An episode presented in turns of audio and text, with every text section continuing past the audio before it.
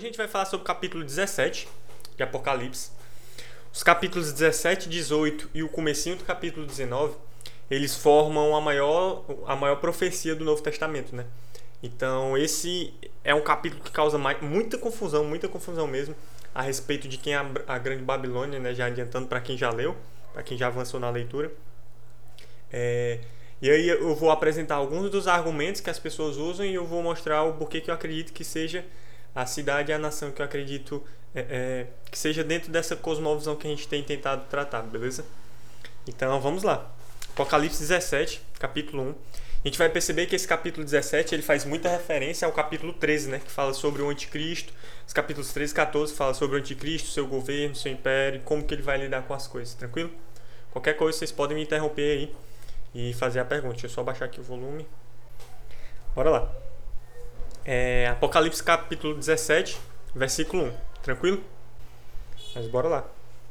Apocalipse 17, versículo 1 diz o seguinte: Um dos sete anjos que tinham as sete taças veio e falou comigo, dizendo: Venha, vou lhe mostrar o julgamento da grande prostituta que está sentada sobre muitas águas. Os reis da terra se prostituíram com ela, e os que habitam na terra se embriagaram com o vinho da sua prostituição. O anjo me transportou no espírito a um deserto e vi uma mulher montada numa besta escarlate, besta repleta de nomes de blasfêmia, com sete cabeças e dez chifres. A mulher estava vestida de púrpura e de escarlate, enfeitada com ouro, pedras preciosas e pérolas, tendo na mão um cálice de ouro transbordante de abominações e de imundícias da sua prostituição. Capítulo 17, versículo 5. Na sua testa estava escrito um nome, um mistério. Babilônia, a grande, a mãe das prostitutas e das abominações da terra.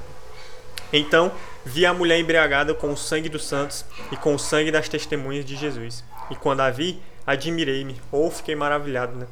com um grande espanto. O anjo, porém, me disse: Por que você ficou admirado? Vou lhe explicar o mistério da mulher e da besta que tem as sete cabeças e os dez chifres que leva a mulher. A besta que você viu era e não é mais, e está para emergir do abismo, e caminha para a destruição e aqueles que habitam sobre a terra, cujos nomes não foram escritos no livro da vida desde a fundação do mundo, se admirarão, vendo a besta que era e não é mais, mas tornará a aparecer. Então, deixa só ali, beste. Como a Thalita comentou, né, a gente está começando agora, agora, agora capítulo 17 de Apocalipse. É, a gente tem feito essa série do livro de Apocalipse para que a gente possa entender melhor essa dinâmica do fim dos tempos, né? E perceber que o livro de Apocalipse não é essa confusão toda como a gente acha que quando a gente é pequeno, né? Dentro da igreja a gente tem. Tô olhando aqui para a tela, lá para cá. É, a gente tem meio esse medo, né, de olhar para o livro de Apocalipse porque ele é muito simbólico e a gente está vendo que as simbologias elas são explicadas pelo próprio anjo nas visões, né? Então, aqui mesmo a gente acabou de ver o, o João tendo uma visão e o anjo vai começar a explicar essa visão para ele, né? Então muitas dessas narrativas de Apocalipse elas são fáceis porque elas são explicadas pelo anjo, né? E as outras são simbolismo de profecias de Daniel, de Isaías, de Ezequiel, de é, é, é um resgate das visões do Antigo Testamento, beleza? Então, como eu falei, os capítulos 17, 18 e o começo do 19 eles tratam acerca da maior profecia do Novo Testamento, né? Maior profecia do Novo Testamento, são esses dois capítulos. E essa profecia ela fala sobre a Grande Babilônia e sobre a queda da Grande Babilônia, né? É, provavelmente vocês já escutaram diversas é, interpretações sobre a Grande Babilônia. Ah, o que é a Grande Babilônia? A Grande Babilônia eu já ouvi falar sobre Roma, Roma no sentido da Igreja Romana, né? Igreja Católica, e o Papa seria o Anticristo, né? Quem nunca ouviu isso. Ah, já ouvi a Nova York, nos Estados Unidos, né? Como os Estados Unidos é um grande império. E existe outra interpretação também que é pouca recebida, mas como Jerusalém, a Jerusalém apóstata, né? Muitos identificam essa grande Babilônia como a Jerusalém apóstata. E essa quarta interpretação que a gente vai ver que dentro do, da cosmovisão que a gente tem lido no livro de Apocalipse, ela parece fazer muito mais sentido, né? Vocês vão ver como muitas dessas características elas são identificadas de coisas que a gente já viu nos capítulos 13, os capítulos 14 e ao longo de toda a narrativa do livro de Apocalipse. Beleza? Então, como eu sempre falo, se vocês tiverem qualquer dúvida, podem colocar aí no chat ou chamem no. Liberem o microfone de vocês e falem que eu tento responder se eu souber, né? Se eu não souber, aí eu vou pesquisar e fica para a próxima aula, como a gente tem feito. Tranquilo? Então, o versículo 1 ele é a continuação do capítulo 16, né? O capítulo 16 fala sobre as sete taças da ira de Deus que foram derramadas. E a gente viu que provavelmente essas sete taças elas vão ser derramadas num período curto de tempo, né? Porque é, a gente viu que era muita violência, né? Parece ser muita violência e muita é, é dureza no, no juízo de Deus no capítulo 16. E aqui no capítulo 17 e 18 a gente vai entender o porquê que Deus ele foi tão de certa forma, duro com o juízo sobre essas nações, né? O juízo sobre esse sistema que estava operando, beleza? A gente viu que essa grande prostituta, como João vai declarar, ela é uma grande cidade, né? E aqui, grande cidade, na palavra do, do grego, é uma é mega cidade, né? Uma metrópole, uma grande metrópole, beleza? Então aqui a gente vai tentar identificar algumas características do próprio texto dessa, dessa grande cidade, né? Dessa grande Babilônia. Depois a gente vai detalhar elas pouquinho a pouquinho. Tranquilo? Então, primeiro, é, o anjo chama João não para ver e se maravilhar com a cidade, com a Babilônia, né? Mas para ver o julgamento. Ou seja, a visão que João está vendo não é sobre a beleza, não é sobre a maravilha, não é sobre o poder da grande Babilônia, mas é sobre o julgamento de Deus sobre aquela cidade. É interessante que Deus vai usar o próprio anticristo, o próprio império do anticristo, para julgar a grande Babilônia. A gente vai ver que não são a mesma coisa. A Grande Babilônia não é o império do Anticristo, e a gente vai ver que o império do Anticristo é que vai contra a Grande Babilônia e vai destruir essa Grande Babilônia, essa grande cidade, esse grande reino que que que está sendo estabelecido aqui. Beleza? Então vamos lá. É, a primeira coisa é que João ele vai identificar essa cidade como uma mulher, né? Como a gente já viu na literatura bíblica profética, muitas vezes a gente vai ver Deus tratando com uma nação usando a figura de uma mulher, né? Por exemplo, Israel, diversas vezes ele trata Israel como uma mulher, às vezes como uma mulher adúltera, né? Como foi com o profeta, sempre esqueço qual Sofonia, sei lá, é o profeta que casou com a prostituta lá. Ah, e diversas vezes Deus vai tratando com Israel como se fosse uma mulher, né? Então, mulher, ela tem muito esse, essa simbologia de nação, né? No Antigo Testamento. Beleza? Então, João aqui, ele está vendo essa grande mulher. E é interessante que ela não é uma mulher comum, né? Ela é uma prostituta. E a gente já viu que a prostituição está muito ligada à idolatria, né, aqui no livro de Apocalipse, por conta dos cultos que eram praticados naquela época. Os cultos de, de é, é, os cultos de cerimônias pagãs, elas eram muito é, entrelaçados, não era a palavra que eu ia usar, mas veio essa, entrelaçados com o, a prostituição, né? Então, a idolatria e a prostituição andavam de mãos dadas naquele período, né? E é muito comum quando João está falando sobre prostituição, por exemplo, a gente viu que os santos do, da passagem anterior, eles eram virgens, né? Isso não significa que eles não tinham se casado. Isso significa que eles se mantiveram puros, né? Eles não se prostraram ao, ao governo do anticristo, como a gente viu. Ou seja, a, a, a simbologia da pureza deles não era pureza sexual. Era pureza de que eles não praticavam cultos pagãos. Tranquilo? Historicamente, né? É, e é interessante que aqui João vê ela sentada sobre muitas águas, né? Aí provavelmente a primeira pergunta que vocês me fariam é, tá, o que é essas muitas águas? No versículo 15, o próprio anjo vai explicar para João, né? Então, já que a gente vai para essa passagem. Então, não vou explicar aqui, porque lá na frente o anjo vai explicar para João.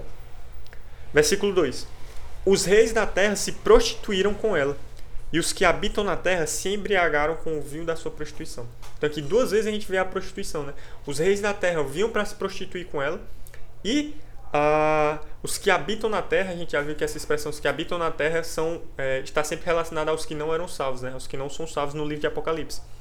Então, os ímpios, os pagãos, eles bebiam do vinho da sua prostituição, né? Isso quer dizer que ah, João está vendo um, uma esculhambação do mundo acontecendo, né? Tipo como foi com é, Babel, não, como foi com Sodoma e Gomorra. Não é isso que João está vendo, né?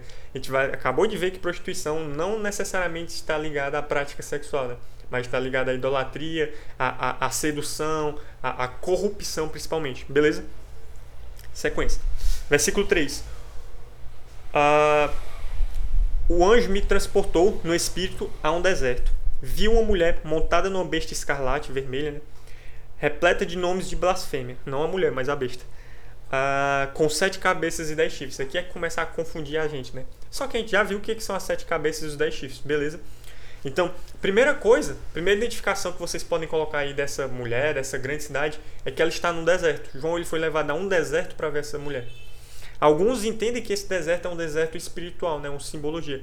Só que não faz sentido a gente interpretar isso simbolicamente, porque o anjo não explicou simbolicamente essa passagem.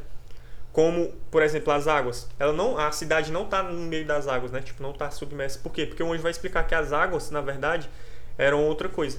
que eu não vou adiantar, no versículo 15 a gente lê. Mas no caso do deserto, o anjo não explica, o que faz a gente entender que é uma interpretação literal. Ou seja, primeiro, e para mim um dos maiores é, é, indícios de quem que é essa cidade, que a gente vai descobrir, é que ela está localizada no deserto. Tranquilo? Então, primeira coisa, se vocês quiserem anotar aí, é que essa grande Babilônia, se vocês quiserem circular, marcar, não sei como é que vocês anotam, é que ela está no deserto. Tranquilo? E aí João ouviu essa mulher, né? Essa grande cidade, montada numa besta escarlate, que a gente vai ver que é o próprio império do anticristo, né? Tanto o homem anticristo quanto o império, eles são é, é, relacionados como se fosse uma só coisa, né? Na literatura bíblica. E aí esse império, ele tem sete cabeças e dez chifres. Sete cabeças são sete impérios que, vier, que antecederam o império do anticristo. E os dez, as dez cabeças, os dez chifres são os dez reis, né? Os dez reis que ajudarão o anticristo no fim dos tempos. Beleza? A gente vai ver daqui a pouco já. Daqui a pouco já. A gente vai ver daqui a pouco melhor. Tá tranquilo por aqui? Tomar um d'água. Então, a gente já entendeu que essa mulher ela é cercada de ganância e de moralidade. Essa grande cidade, essa grande prostituta, né? E o que que acontece? É, ela seduz, ela atrai homens de todos os povos, né? Para que eles venham provar dessa ganância, para que, que eles venham provar dessa imoralidade que acontece nessa cidade literal, né? E o primeiro indício que a gente tem dessa cidade é que ela está no deserto. João ele foi levado para um deserto para ver essa cidade. E aí fala que essa mulher ela está sentada numa besta, né, no império do anticristo, e tem sete cabeças e dez chifres, beleza? Já na próxima página, né, no meu aqui na próxima página, mas um pouquinho mais à frente o João, o, o João, né? o anjo também vai explicar o que, que é isso. Versículo 4. A mulher estava vestida de púrpura e de escarlate, enfeitada com ouro, pedras preciosas, pérolas, tendo na mão um cálice de ouro transbordante de abominações e das imundícias da sua prostituição. Então ela estava cercada de luxo. Tranquilo? A segunda identificação de que a gente tem dessa, dessa mulher é que ela usa a riqueza para benefício próprio. A gente vai ver que essa é uma característica muito marcante. No capítulo 18, João ele vai fazer uma descrição de diversas mercadorias que essa mulher enriqueceu, né? que essa cidade se enriqueceu. Então, segunda característica que a gente tem, além de ela estar no deserto, é que é uma cidade luxuosa, ou seja, ela está toda adornada com pedras preciosas. Beleza? Então, a Grande Babilônia, além de estar no deserto, é uma cidade luxuosa. Vocês já começam a, a, a ver pela literatura bíblica possíveis cidades, né? possíveis povos, possíveis nações que representam isso aqui. Beleza? Uh, posso continuar? Mandei aí o okzinho.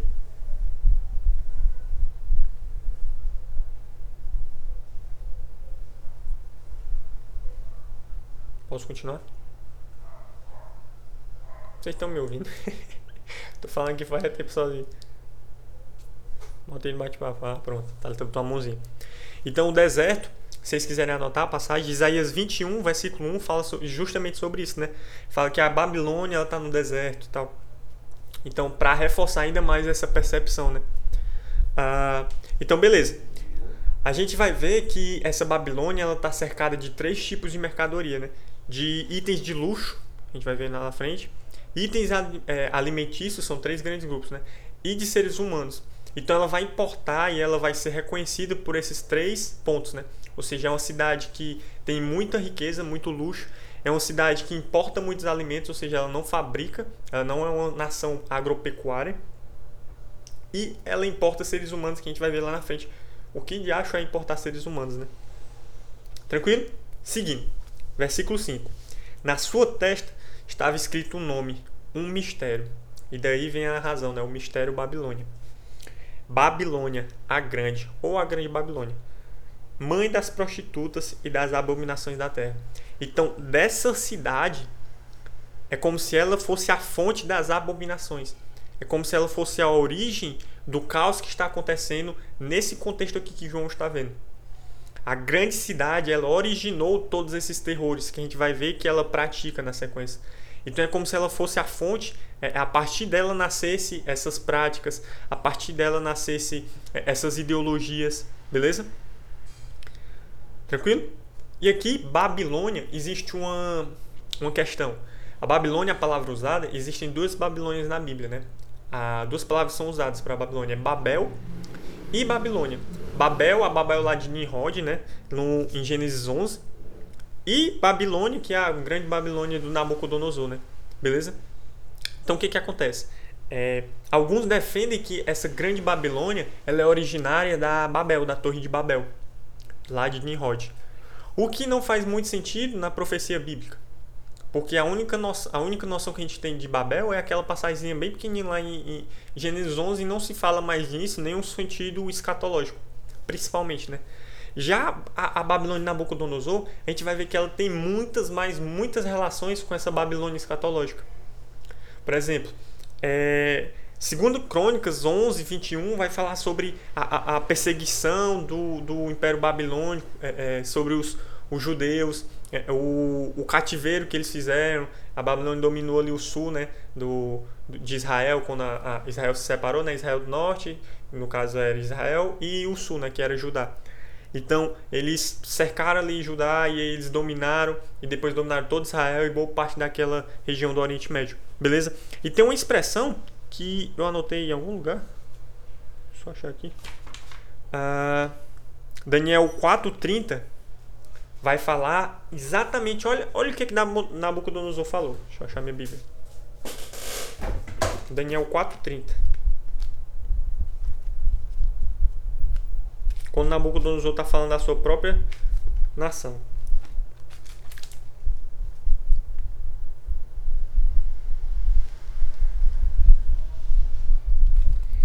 Vinte e de fato, tudo isso aconteceu com o rei.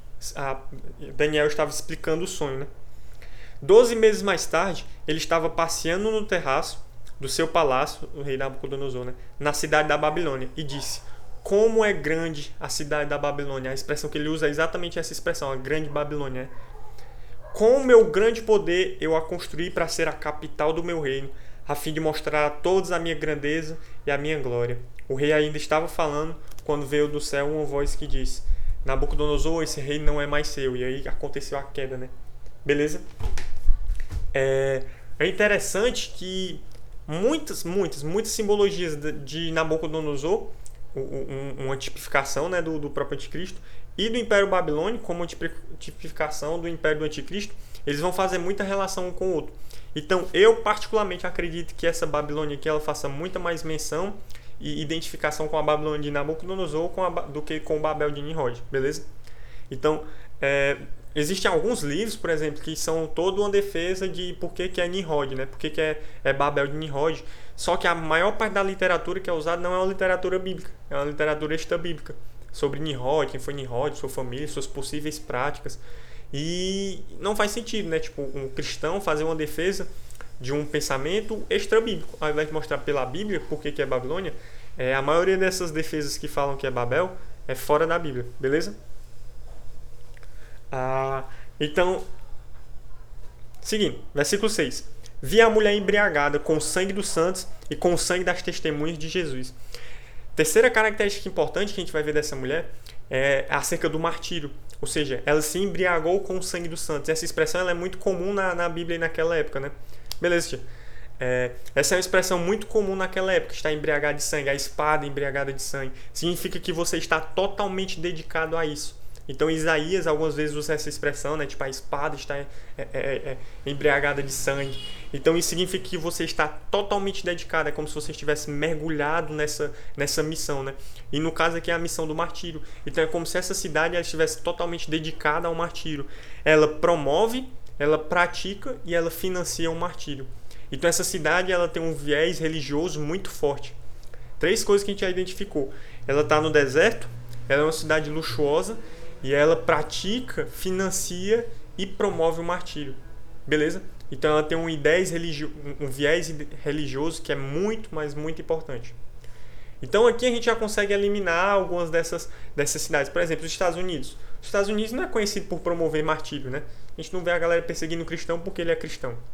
Roma também é muito difícil você olhar para Roma é, é, hoje e identificar uma Roma perseguindo cristãos, né? Simplesmente porque eles são cristãos. Tranquilo?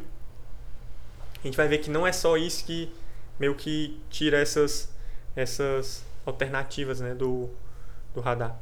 Seguindo, versículo 7. É, primeiro João se admira né, no final do versículo 6, versículo 7.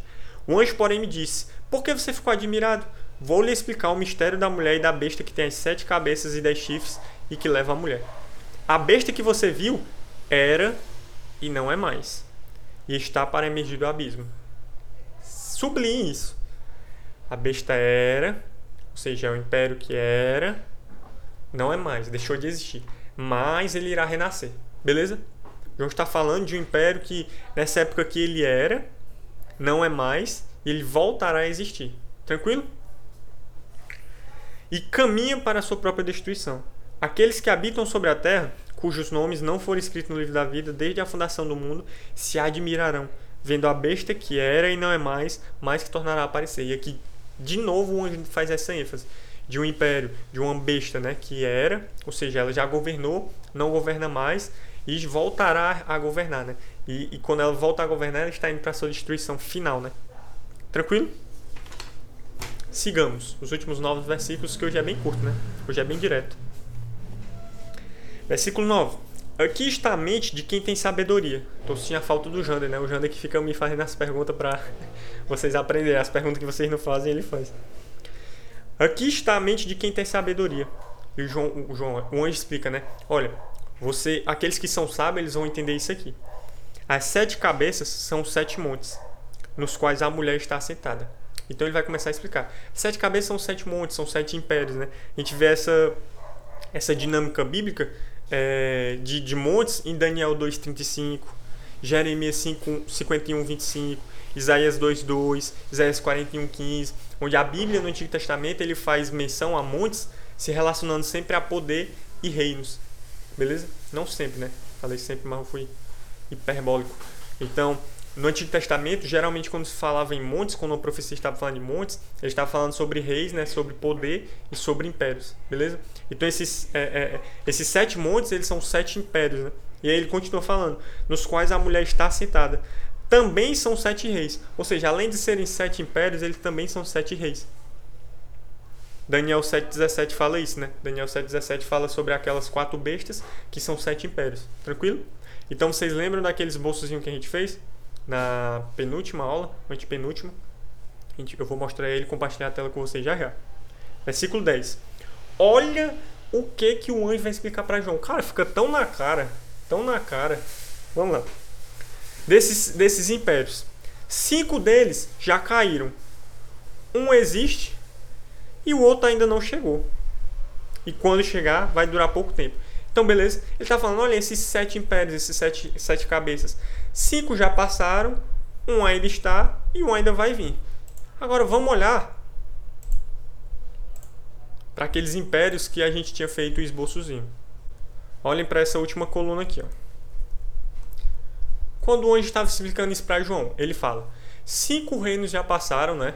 Egito, Assíria, Babilônia, Medo-Persa e os gregos já passaram, beleza? Cinco reinos já passaram.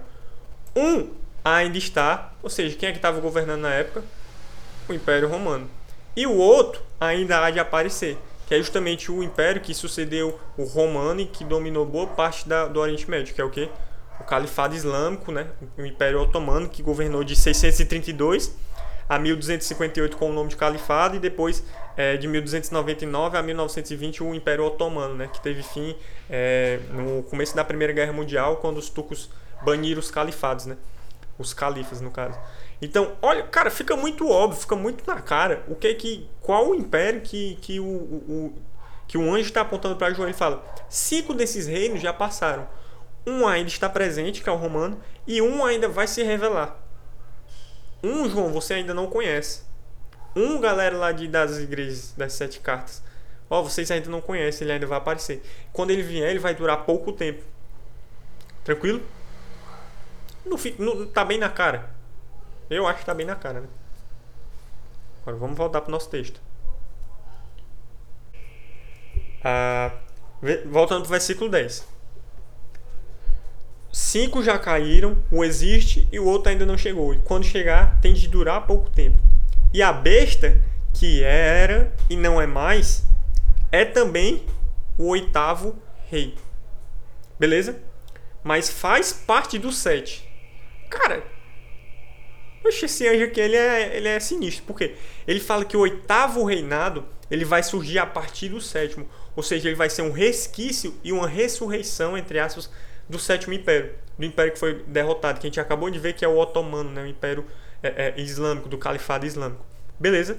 Então, esse império aqui da besta, ele vai partir desse sétimo império, que foi desfeito e que ele vai voltar a surgir. Tranquilo? Então, os sete impérios que essa mulher está sentada, que essa besta é, é, está sentada, são os sete impérios que já passaram, né? E o oitavo império, ele vai vir a partir do sétimo, né? Ou seja, ele é um califado islâmico ressurgido, né? Renascido. Tranquilo? Versículo 12. A gente está vendo que é, nem é tão complicado assim, né? Quando a gente começa a entender, a ler todo esse panorama, a gente começa a ver os símbolos com mais facilidade. Eu expliquei isso aqui, eu achei que vocês iam ficar cheios de dúvidas, mas pelo visto está muito claro, né? Ah, então, beleza. O anjo acabou de explicar, olha, são sete impérios, esses sete impérios, cinco passaram, né? Egito, Assíria, é, babilônicos, medopersas e gregos já foram. O romano é o que está em vigor e vai vir um que você ainda não conhece. E quando esse reino vier, ele vai passar pouco tempo. Quando ele for destruído, vai levantar o oitavo império, ressurgido desse sétimo. Beleza? Que é justamente os pés que foram misturados, né? Olha, versículo 12. Agora ele vai explicar os chifres, né? O que é os chifres. Os dez chifres que você viu são dez reis que ainda não receberam reino. Ou seja, os dez reis que vão se aliançar, que a gente viu que são os dez chifres que vão se aliançar com o anticristo, eles ainda não surgiram naquela época. Ou seja, eles ainda vão receber um reino. No tempo do fim é que eles vão receber os seus reinos. João ainda não conhecia essas nações. João ainda não conhecia esses reis. Beleza?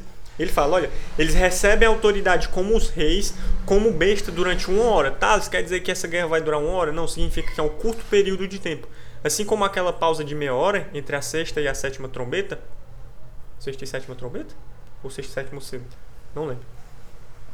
É uma pausa simbólica que representa é, é, um, um período de tempo que é muito sério. Aqui representa um período de tempo que ele é muito curto. Ou seja, é, é breve, um período de tempo breve que eles vão reinar. Beleza?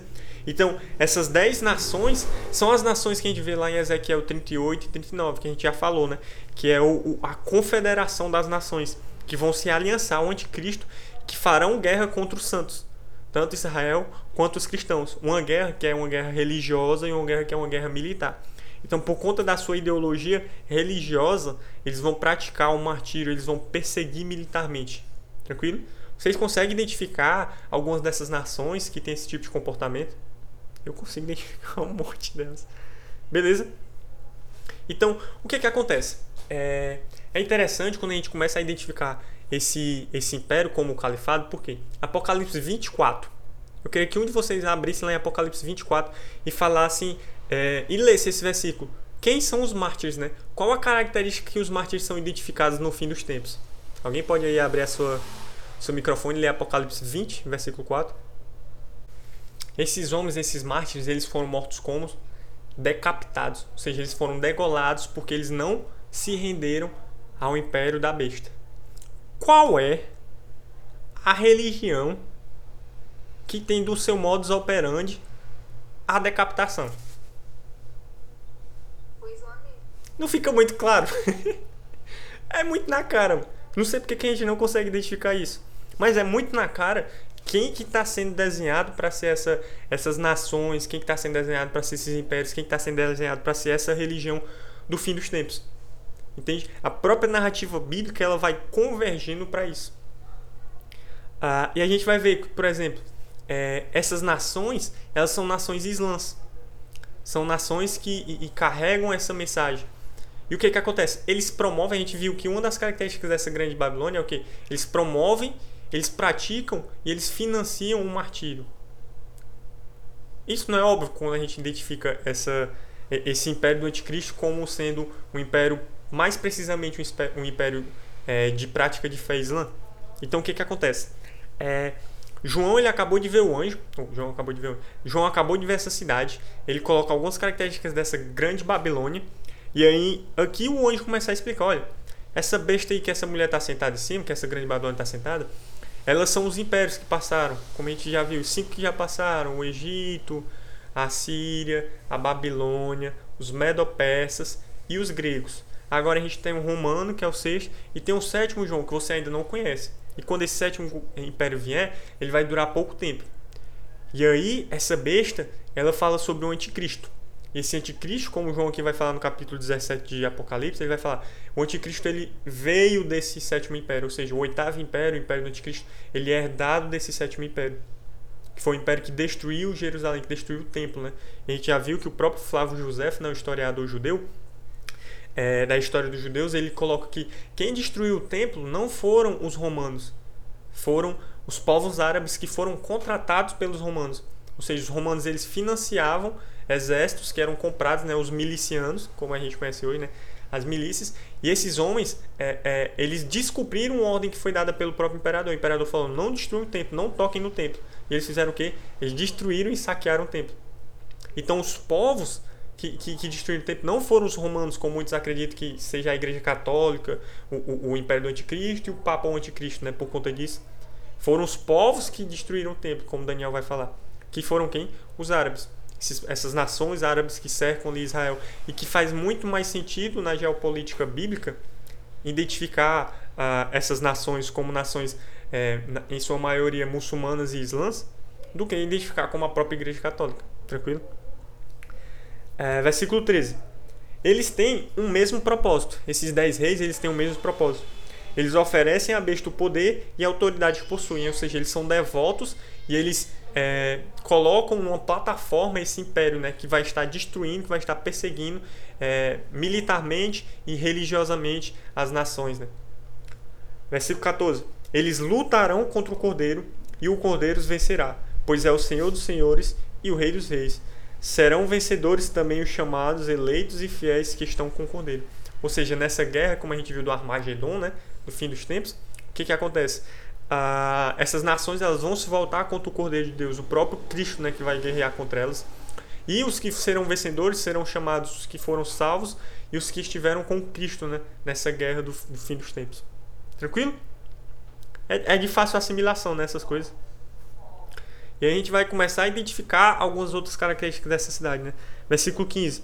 O anjo disse ainda: Olha, as águas que você viu, onde a prostituta está sentada, são povos, multidões, nações e línguas. Ou seja, quarta característica dessa grande Babilônia: ela é influente nas nações. A gente viu que os reis da terra vêm provar do seu luxo, da sua corrupção, e ela é influente, ou seja, ela está, ela, ela está sobre as nações, ela exerce poder sobre as nações, ela exerce influência econômica sobre as nações. Tranquilo? Primeira característica, ela está no deserto. Segunda característica, ela é uma cidade, uma nação que é conhecida pelo seu luxo. Terceira característica, que ela financia, pratica e promove o martírio. Quarta identificação é de que ela é influente nas nações, ou seja, ela tem muito poder e influência econômica nas nações. Tranquilo? 16. 16. Os 10 chifres que você viu e a besta, esses odiarão a prostituta. Agora a nossa mente muda, né? Como assim, tá? Se eu pensei que eles eram aliados, né? De mão dadas assim, caminhavam juntinhos, cheirinho no cangote um do outro. Mas não. João disse que a, a besta, o império do anticristo, vai odiar essa prostituta. Mas como que vai odiar se era perseguir os cristãos? É, e talvez por isso alguns identificam como se fosse Jerusalém apóstata, né? E a gente vai entender o porquê, né? Que, eles, que, que o império do anticristo odeia essa Babilônia e faz guerra contra ela. Vocês lembram que é o julgamento da grande cidade? A gente vai ver qual julgamento é.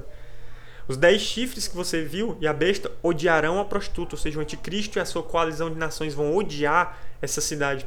Eles a deixarão devastada e nua, comerão as carnes dela e queimarão no fogo. Ou seja, eles vão destruir, eles vão é, é, é colocar tudo para baixo, né? Eles vão decepar essa cidade. 17. Porque Deus incutiu no coração deles que realizem o seu propósito executem-no de comum acordo e deem à besta o reino que possuem, até que se cumpram as palavras de Deus. Ou seja, é, Deus colocou no coração deles que eles cumpram essa missão, que eles vão até o fim. Por quê? Porque assim eles vão promover o império da besta, assim como Deus já havia prometido, assim como os profetas já haviam declarado. Para você ver que, mesmo no meio de todo esse caos, a soberana vontade de Deus está sendo feita. Tranquilo? Versículo 18. A mulher que você viu é a grande cidade que domina sobre os reis da terra. Beleza? Agora fica a pergunta que eu quero ver vocês bugados. Qual a cidade barra nação, como a gente viu que é uma grande cidade, né, impérios, possui essas características? Podem chutar aí. Ah, eu só acho que é essa cidade aqui. Acho que é essa cidade aqui. Não, tá essa cidade aqui. Olha, tá quente, hein? Tá quente. O pai tá dizendo que é Dubai. O pai tá quentíssimo, quentíssimo. O pai mesmo ceguinho aí, tá, o homem tá, tá bem, viu? E aí? Olha, é uma nação que tá. É uma cidade que tá no deserto, uma nação que tá no deserto. É uma cidade que é luxuosa, uma nação que é luxuosa. Olha, faz sentido, hein? Falar que é, que é Dubai. Ah, é uma cidade que promove a perseguição e o martírio dos cristãos. A gente já viu que ela é a raiz, né? Essa cidade ela é a, a, a fundação de todos os males, né? De todas as prostitutas. A Arábia Saudita a mãe colocou. Ó, oh, rapaz, esses meus alunos são bons, hein? Então, dentro da nossa cosmovisão que a gente está estudando, muito provavelmente essa grande cidade ela está se referindo a Meca, a Arábia Saudita, né? A cidade de Meca na Arábia Saudita. E eu vou tentar explicar o porquê que eu acredito que seja Meca. Meca ela é o berço do Islã. Meca é a cidade natal de Maomé, né? ou seja, é a cidade mais sagrada para os islãs. Para você ter ideia, lá não entra quem não é muçulmano. Na cidade de Meca só é permitida a entrada de muçulmanos. Beleza? Ah, existe um templo lá chamado Kaaba, que é como se fosse um, um, um quadradozão, tipo um cubo. Você coloca Kaaba com dois A na internet, você vai ver que é um. É um fica um monte de muçulmanos assim ao redor e um templo que é um cubo. É, esse Kaaba é o local mais sagrado do Islã, que está localizado dentro da cidade de Meca, dentro desse espaço. Então é o local mais sagrado para os islãs. É onde se encontra uma pedra negra, né? Que, acho que é pedra negra, pedra preta, rocha negra, alguma coisa assim. Que é a rocha que, que, é, que virou negra por conta dos pecados, né? Que foi um presente de Deus dado a Abraão. É uma história assim. Beleza? Ah, então a gente percebe que o que? Ela é a raiz de, de, de todas essas, essas esse caos, né? Por quê? Porque ela é o berço do Islã. Ela é o berço do, do da, da cultura islâmica, né? De Maomé, lá no começo do, dos primeiros séculos, né? Onde Maomé começou a, a, trazer todo esse conteúdo. E quando Maomé morreu, foi quando começou o califado, né? O califado islâmico. Que foi a disputa para saber quem que ia liderar essa legião de muçulmanos, né? E aí aconteceram as guerras e houve a divisão a divisão dos xiitas e dos sunitas. E aí o que que acontece? O porquê? Por que, que o império do anticristo ele vai atacar, no caso seria Meca? Por que, que ele atacaria a Arábia Saudita? Por que, que ele se revoltaria contra a Babilônia? E aqui é que vem a chave. A Arábia Saudita ela é majoritariamente sunita. 95 a 98% da Arábia Saudita são de muçulmanos, são de islãs sunitas, que eles são ortodoxos, né? É como se eles fossem muçulmanos ortodoxos eles são mais de boas, né? Eles têm uma teologia mais de boa. Já os xiitas, que eles são maioria no Irã, naquela região ali, Irã, Turquia, hum, Turquia, aquelas regiões ali que são mais esquentadinhas, são muito mais voltados ao extremismo, né? São xiitas, eles são considerados muito radicais. E a maioria, por exemplo, Hezbollah, o Hezbollah ele é financiado e ele é adepto do, dos xiitas. Os xiitas são adeptos do Hezbollah. Ou nome difícil de falar, mas Diego.